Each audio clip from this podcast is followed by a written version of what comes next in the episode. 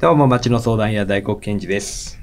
今日収録が座高円寺っていう劇場の2階であの使わせていただいてるんですけど、鴨さんもそこのあカフェで、えー週に1回2回働いてらっしゃるんですね。で、僕もあの座高円寺でちょっとお仕事してまして、そのギャランティーをその2階のカフェのフリーチケットとかでもらってるんですよ。現金じゃなくて。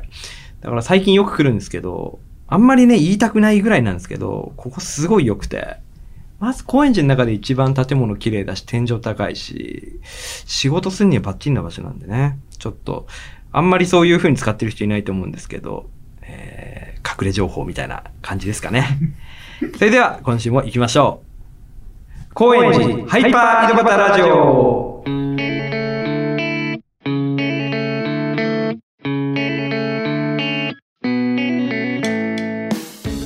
この番組は東京高円寺に住む人々を通して街の魅力を伝えていく、そんなインタビューの番組になっています。今回のゲストは前回に続いてフードコーディネーターの鴨武さんです。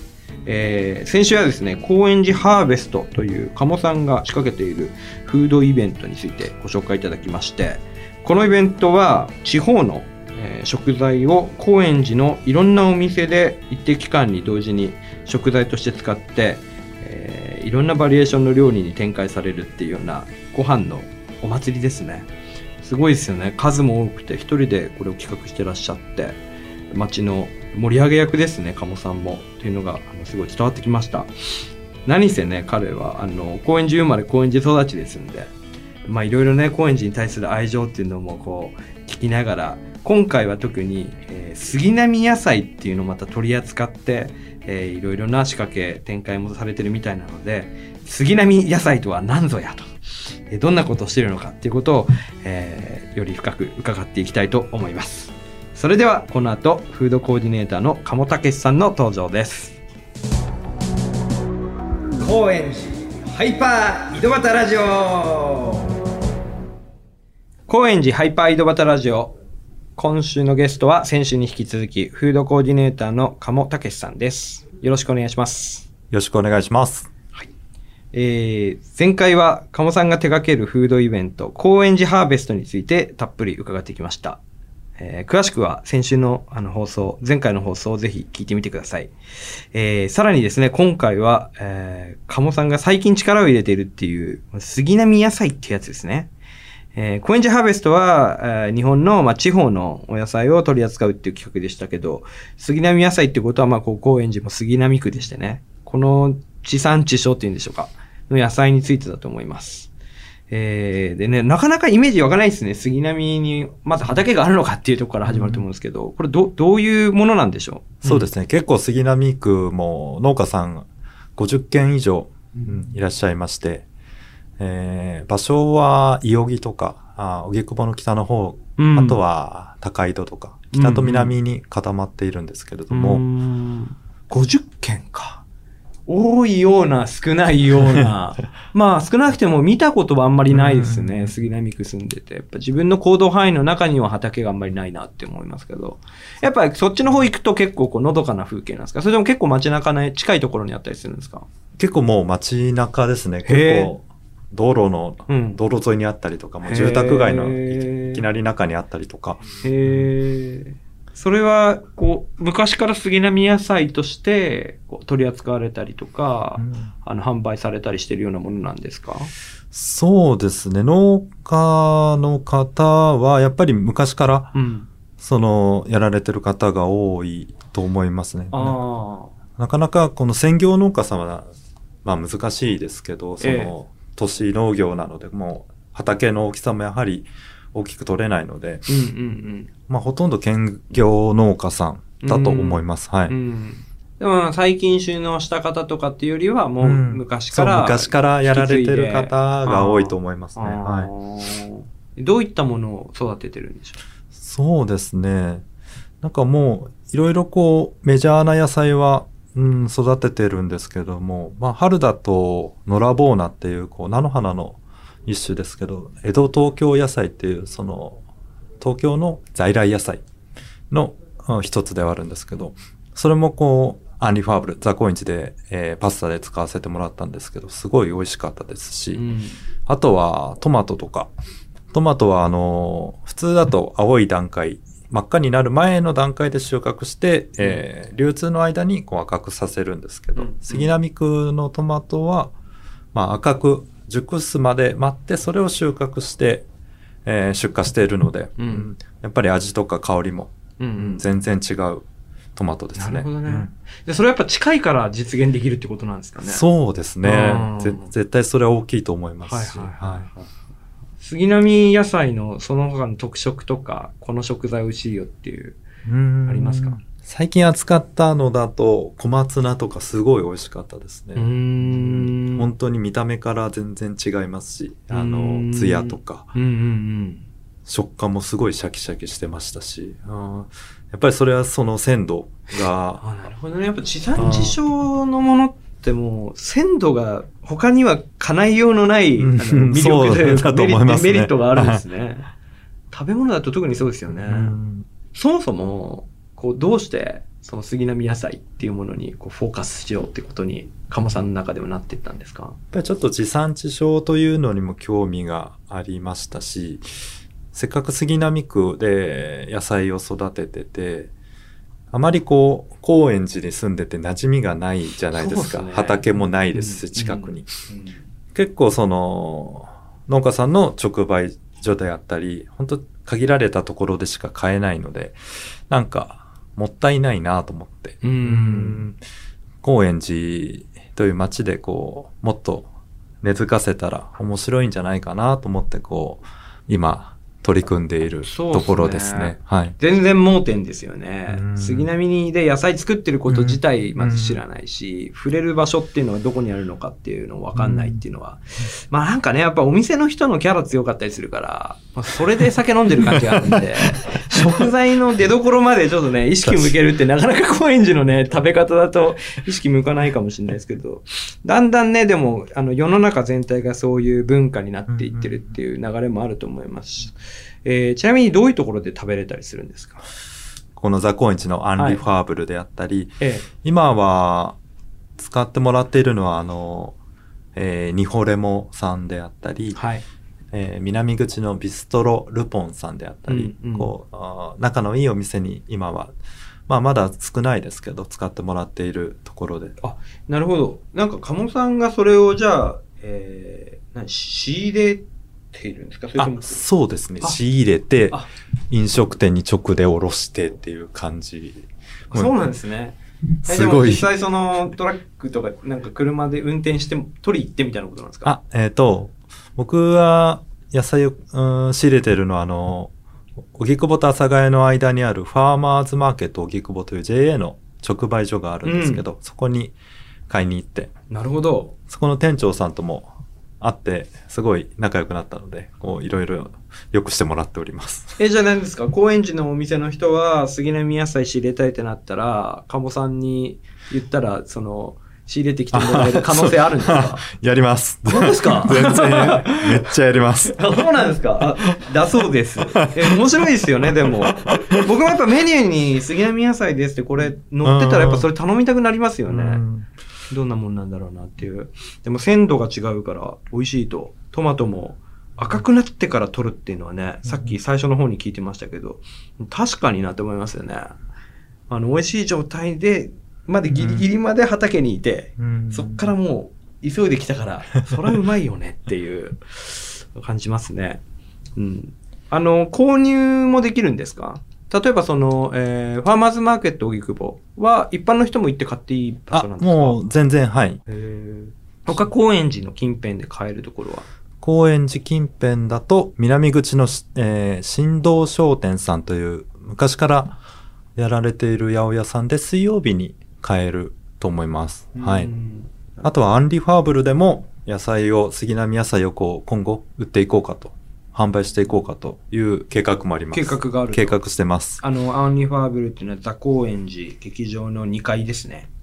まあ、とにかくここ来れば、鴨さんがお料理してて、たそれを食べれることもあるし、今後野菜も買える可能性がある。そうですね。ねはい。面白い劇場ですよね。なんか、センターになってる。ザ・高円寺2階、例えば、と最近だと、杉並さんトマトのススパゲッティ、スパゲッティ作ってらっしゃるんですよね。そうですね。はい。毎週決まってるんでしたっけ？曜日とか。あ、えっ、と、曜日は毎週水曜日は確実にあ、います。あとは、うんうん週末、金曜日か土曜日どちらか。どちらかはい。水曜日は、鴨さんの杉並野菜を使ったお料理デーで、パスタデー、そうですね。。はい。ぜひはい来てください。水曜日の座高円寺おすすめですね。おすすめです。はい。えーっと、さっきね、あの、杉並野菜、えー昔からの人が基本で、新しく入ってる人はあんまりいないかなっていう話をしてましたけど、まあ実際やっぱり、これからやるのは難しいんですかね、うん杉並区とか。近所で畑あったらいいなって僕すごい思ってて。あなんか食べ物っていう、食べたいっていうだけじゃなくて、あ。はい。こう、あの、農作業ってすごいみんな平等になれるじゃないですか。共同作業になるし、汗かいて、仲間意識が芽生えるような気がしてて、一緒に何か育てるっていうのは。なかなかやっぱ難しいんですかね。いや、僕もやりたいですね。やりたいですよね畑やりたいですね。うんなん土地の問題なんですかね、やっぱり土地が。そうですね。なんか、まあ、区民農園とかもありますけど、すごい、ええやっぱ倍率高いみたいですし、なるほどみんなそういう需要はあるのかなとはうん思いますね。いや、勝手なこと言うもう放送に載せていいのか分かんないけど、あの、杉市小学校の校庭、ちょっとこ畑にしてほしいですよね、一部。耕しますか？勝手にやりやすいこのような。耕してなんかファーミングボム、ファームボムとか、なんかちょっとストリート的な動きで、ある日朝行ったら急に気づいたら畑になってみたいな。それ面白いですね。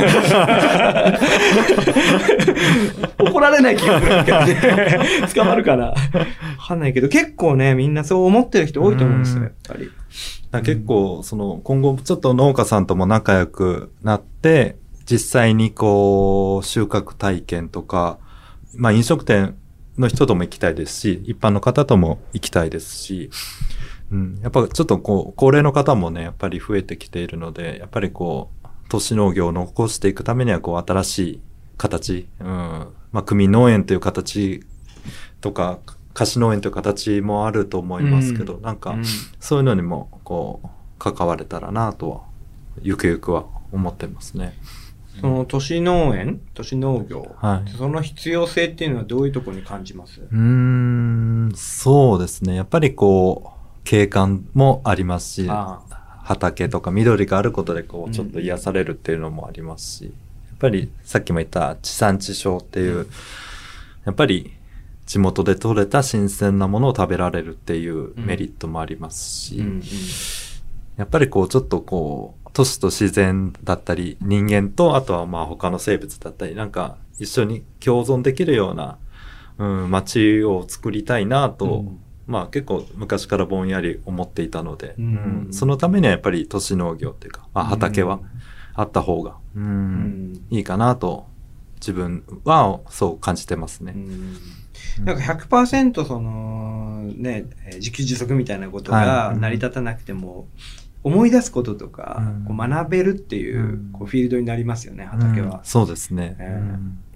本当になんか、意味があるかないかとかよりも、やっぱ土とか触ってるとうん。気持ちが穏やかになったりとりますね。なんか、い癒し効果があるんじゃないかなって気がしてて、あります、あります。素敵ですよね。ぜひ、こう、実現していきましょう。あ、ぜひ、はい。土地さえ手に入れたら なんとかなる。無償の土地をどうにか手に入れて。ですよね。はい。で、その杉並野菜を通じても、この地産地消、このエリアのことであったりとか、えーいろんなお店を巻き込んでね、この高円寺っていうお店を盛り上げて見守っていってる、えーもう生まれた時から見守ってる鴨さんですけど、改めてこの鴨さんが考える高円寺の魅力っていうものを教えてください。高円寺は、そうですね。なんかこう、ちょっと変わった人がいても、あ、高円寺だからいるよねってこうなんかみんな薄々思ってると思うんですけど、なんかそれってすごいことだなと思ってて、多様性を認めるっていうか、だからすごい優しい街だなと僕は思ってるんですけど、うんうんなんかそこは変わんないでほしいなと思います。うん高円寺に住んでなかったら性格変わってる可能性ありますね。そうですね。なんか強制されてる可能性ありますからね。うん、高円寺じゃなかったらこういった企画だったり自分はやってたどうかどうか、うん、怪しいところですね。まあ、高円寺だからこう人とのつながりも大切だと思いましたし、こういったハーベストだったり、杉並野菜を広めるっていうことを、まあ、やっていきたいなと思えるというか、そうですね。うん。面白いですよね。本当に、皆さんおっしゃるんですよ。うんこれ聞くんですけど、高年寺。許してくれるっていうか、いろんな人がいるけど、OK っていう感じがいいっていう。ってことは多分みんな、やっぱみんな変なんですよね、多分。自分も許されてるから、ありがとうっていうくなんか感覚を持ってるっていうのはあるけど、うん、面白いですよね。さて、そういうわけで、えーお別れの時間が近づいているんですけども、最後に、えー定型でいつも聞いています。僕は街の相談屋っていうことで、このラジオのパーソナリティをさせていただいてるんですけども、えー、鴨さん今相談したいことってあります？何でもいいんですか？何でもいいです。何で何でもいいです。何でもいいやつですあはい。さっきあの高円寺の魅力ということでこうちょっと変わった人がいてもこう許されるっていうのもあると思うんですけど僕は結構ちょっと何が幸せかっていうとこう自己肯定感とかそういうのをこう日々感じられるのが一番幸せだなと思うんですけどなんか大黒さんがこう自己肯定感を感じるためにこうなんか日々心がけているところとかあればお聞きしたいなと思うんですけど。ああ。ポジティブな未来を徹底的に夢見る時間を毎日作ることああですね。で一日もう3分とかでもいいからうん、普通止めちゃうじゃないですか。ああはい。あのうんなんか、ちょっと思いついたらすぐ違うことに気がめ、うんあの向いちゃったりとか、徹底的に描き続けるんですよ。自分の姿だけじゃなくて街の姿を描いてるんですよ、うん僕は。こういう街に生きてたらすごいいいよな、みたいな。うんで、そこがバチンってなると、今やってることが、例えば間違えてもどこに向かっていくかっていうの見えるから、うん肯定感上がるような気がしてて、あそれはね、あの結構みんなに言ってます。やった方がいいっていうー。あー。ありがとうございます。いや、すげえ参考になりました。ああともう一個いいですか？大黒さん、もう一個聞きたいことがあるんですけど、やっはい。ぱこう、やっぱ今、フードロスの問題とかもあるんです、あると思うんですけど、うんこう杉並野菜、農家さん、やっぱりどうしてもやっぱ、えー八百屋におろせないものとか、うん傷ついたものとか出るので、それをなんとかしたいなっていう気持ちがあるんですけど、えなんかいい案ありませんか？え50個の農家しかなくても、うん。やっぱ出る、出るは出るもんなんですね。結構あ集めたらすごい量にうん。なると思いますし。いや、なんかちょうど、えっ、と、ドリームズカムトゥルーっていう会社、でマラとか、あの、椿とかはい、クジラとか運営してるあそこの会社が最近、あの、セントラルキッチン作って、はい。えっ、と、加工して、梱包して、あの、販売できるような、あの、設備を整えてるんですよ。うんなんで、多分、まあ、杉並区のもちろん高円寺のお店ですし、会社ですし、はい。そこに相談に持っていけば。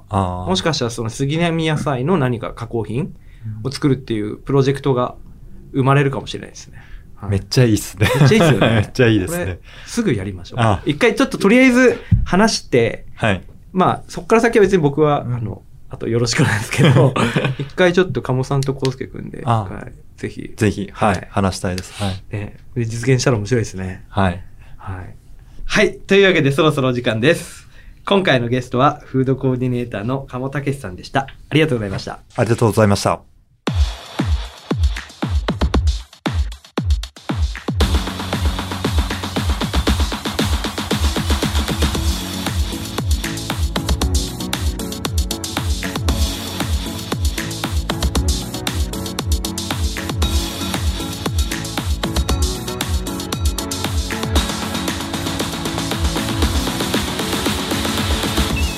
エンディングです。え今日はフードコーディネーターの鴨武さんをお呼びしました。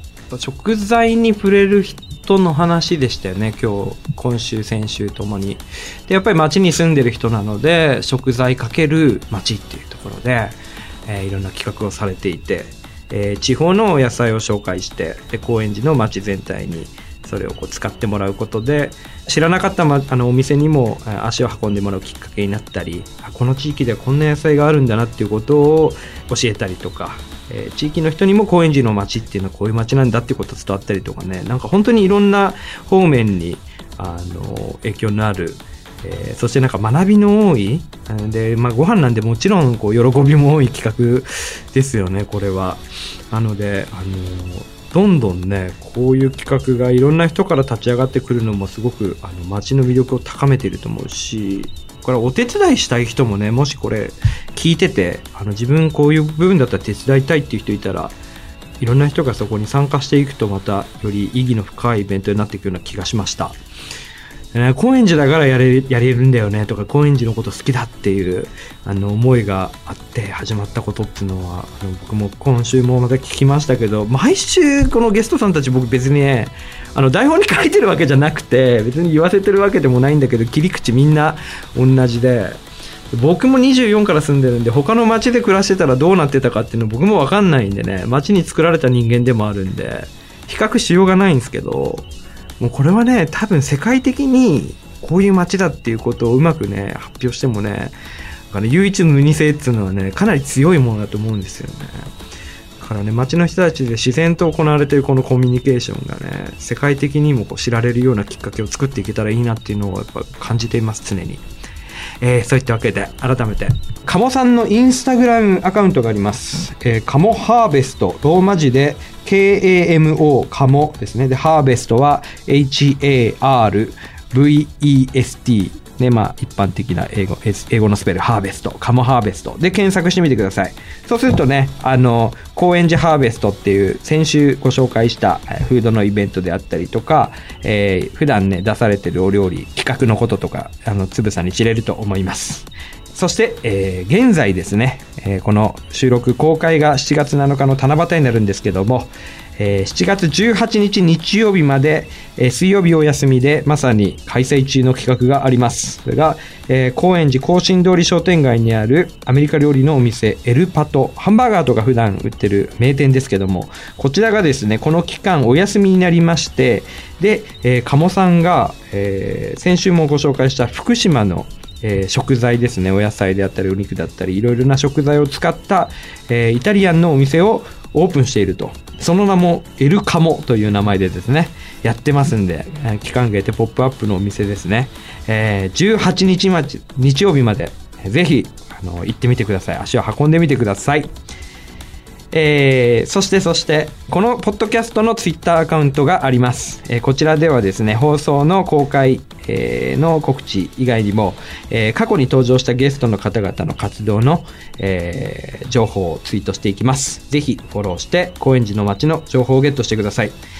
えーまたですね番組に出演したいという高円寺のゆかりのある方の情報もお待ちしております、えーぜひ TwitterDM でご連絡ください。それでは今日鴨さんからお伺いした話を恒例で一句にまとめてみました。こちらです。食材が食卓に並ぶまでのストーリーは最高の味付け。ということで今週は以上。ここまでのお相手は町の相談や大黒賢治でした。